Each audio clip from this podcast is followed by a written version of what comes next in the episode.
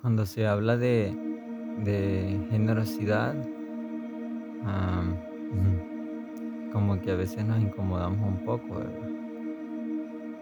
Quizás porque no tengamos la capacidad de poder hacerlo, o porque no queremos hacerlo, o por un sinfín de razones, pero am, hay una historia en la Biblia que, que es bastante fuerte acerca de la ofrenda de, de una mujer que no tenía nada, no tenía nada, una ofrenda. Nosotros podemos ser generosos ofrendando de diferentes formas económicamente. Por ahí vi una publicación, no recuerdo de quién, y pues está de más y no tiene relevancia mencionar quién fue, que siempre la gente que no, que no ha conocido a Jesús y no experimente ese agradecimiento en el corazón y cómo uno da con alegría, con gozo. Y decía esta persona, los pastores allí van en sus carros nuevos, algunos del año, y la gente allí ajustando para el diezmo. y, y y dije en mi interior, "Ah, qué gracioso y qué ignorante, porque una gente, una persona, un creyente que conoce del Señor, de su palabra, y que le ha conocido en verdad, una persona así no anda ajustando el diezmo, jamás. Cuando Dios lo, lo bendice, lo primero que aparte es el diezmo, no con centavos, lo que tiene que ser, inclusive aún más de lo que es el 10%. ¿Y qué si el pastor anda en carro? ¿Qué? Son personas que se han dedicado a servir a la obra y que les toca sufrir y estar cercanos a sus miembros en las buenas y en las malas, bendiciéndolos. Hay gente que critica y dice los pastores aquí que tienen dinero, que tienen carro, pero no saben cuántos pastores ayudan a sus miembros económicamente. Eso no, no, no, no lo ven, no lo conocen, porque no entienden, no lo han vivido. Entonces, hay muchas formas en cómo nosotros podemos ofrendar. La alabanza es una ofrenda. Y escuché una frase también que me impactó y me encantó, que aparte de ofrecer alabanza a Dios, podemos ofrecer nuestros cuerpos como sacrificio en alabanza. Podemos ofrendar cualquier tipo de cosas. Hay gente que ofrenda, más bien dice regala o obsequia o dona instrumentos, sillas, mesas, micrófonos, cables, hasta focos, ventanas, puertas, sillas. Creo que ya dije sillas, no sé. De todo, de todo.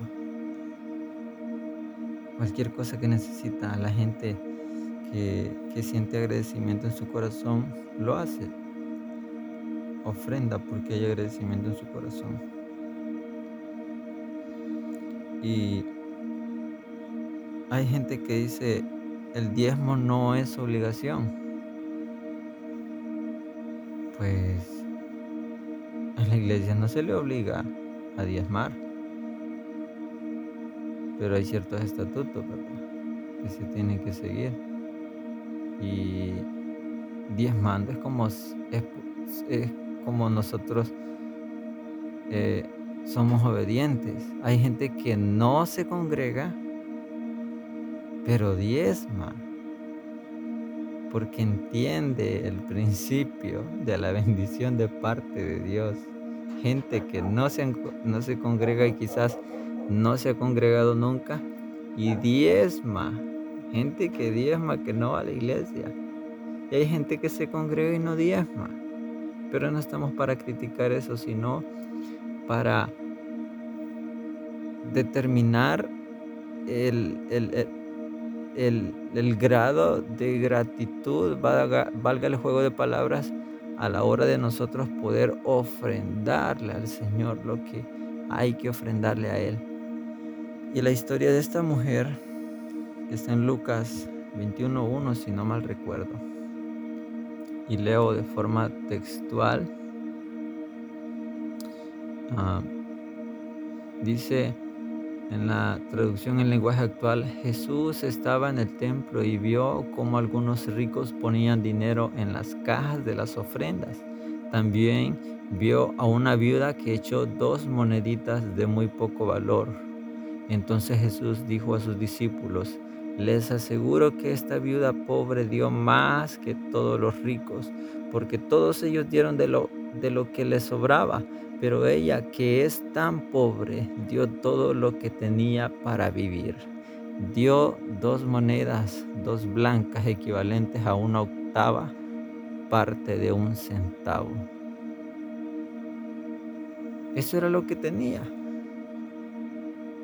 Era la moneda más pequeña. Lo único que tenía lo entregó. Y lo que dio fue más de lo que aquellos hombres ricos dieron, que dieron de lo que les sobraba. A veces nosotros metemos nuestra mano en el bolsillo para revisar y checar cuál es la moneda que tenemos que sacar y, la indicada por su textura, tamaño y los relieves que tienen en sus orillas y saber que es una moneda de 25 centavos cuando el Espíritu Santo a veces nos indica y dice, yo sé que puedes dar más de lo que tienes. No damos para recibir, damos porque recibimos, damos porque estamos agradecidos con Dios. Si Él nos bendice, amén. Si no nos bendice, amén. Nosotros no estamos por las bendiciones, estamos por lo que Él hizo en la cruz del Calvario. Pero mi pregunta es, ¿estás dando tu mejor ofrenda? ¿Estás ayudando a otra persona que lo necesite?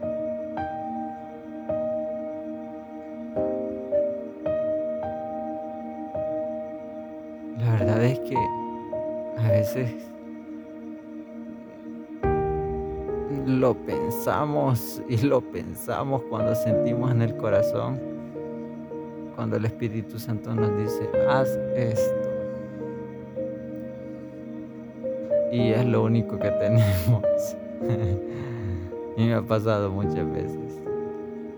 Hace unos años el Señor me, me empezó a inquietar y a enseñar a, para empezar a dar en la escasez.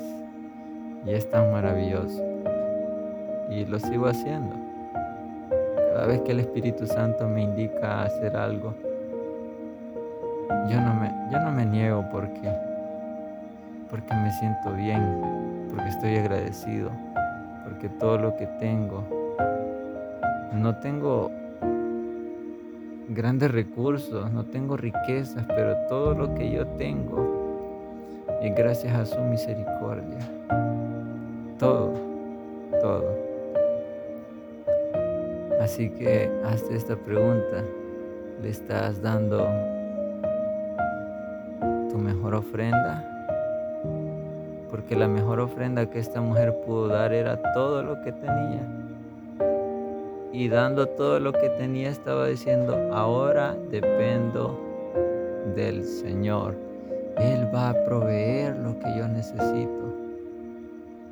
Y Jesús la observó y, dijo, todos estos hombres tienen dinero. Dieron el vuelto, como decimos. Tenían más. No los estoy obligando a dar. No les estoy diciendo, den todo lo que tienen.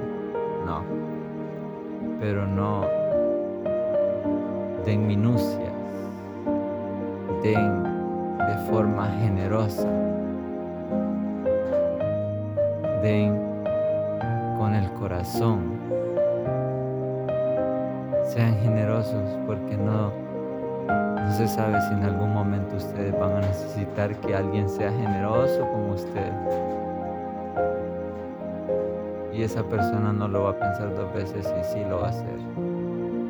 Así que yo te motivo a que dar tu mejor ofrenda, a que seas generoso, a que seas ah, agradecido con Dios y que puedas bendecir a los pastores, que puedas bendecir a las iglesias, a los hermanos, a los amigos, a cualquier persona de tu comunidad, que puedas hacer algo.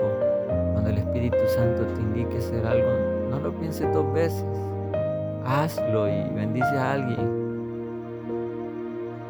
Hay personas que, piensan, y si le regalo 10 o 25, tal vez 50 dólares a esta persona, pero ella tiene 50, entonces le estoy llenando los bolsillos. ¿Y qué? ¿Y qué? Usted hágalo. El que va a salir más bendecido es usted. Porque no sabe para qué puede ocupar esa persona ese dinero extra, que es una bendición y va a ser una bendición para usted. No lo piense dos veces. Hágalo y pueda, permítase bendecir a otras personas. Permítase obedecer al Espíritu Santo. Así que oro para que puedas entender de que las ofrendas son muy importantes. Las finanzas, la adoración, la fidelidad son cosas muy importantes, así que yo te animo a que puedas hacerlo y bendigo tu vida, que Dios prospere tu vida, tu trabajo, tus ingresos, tu familia, que no falte nada en tu casa, que, que Dios supla todas tus necesidades en abundancia y que pueda bendecir a otras personas conforme las bendiciones de Dios van llegando a tu vida en el nombre de Jesús.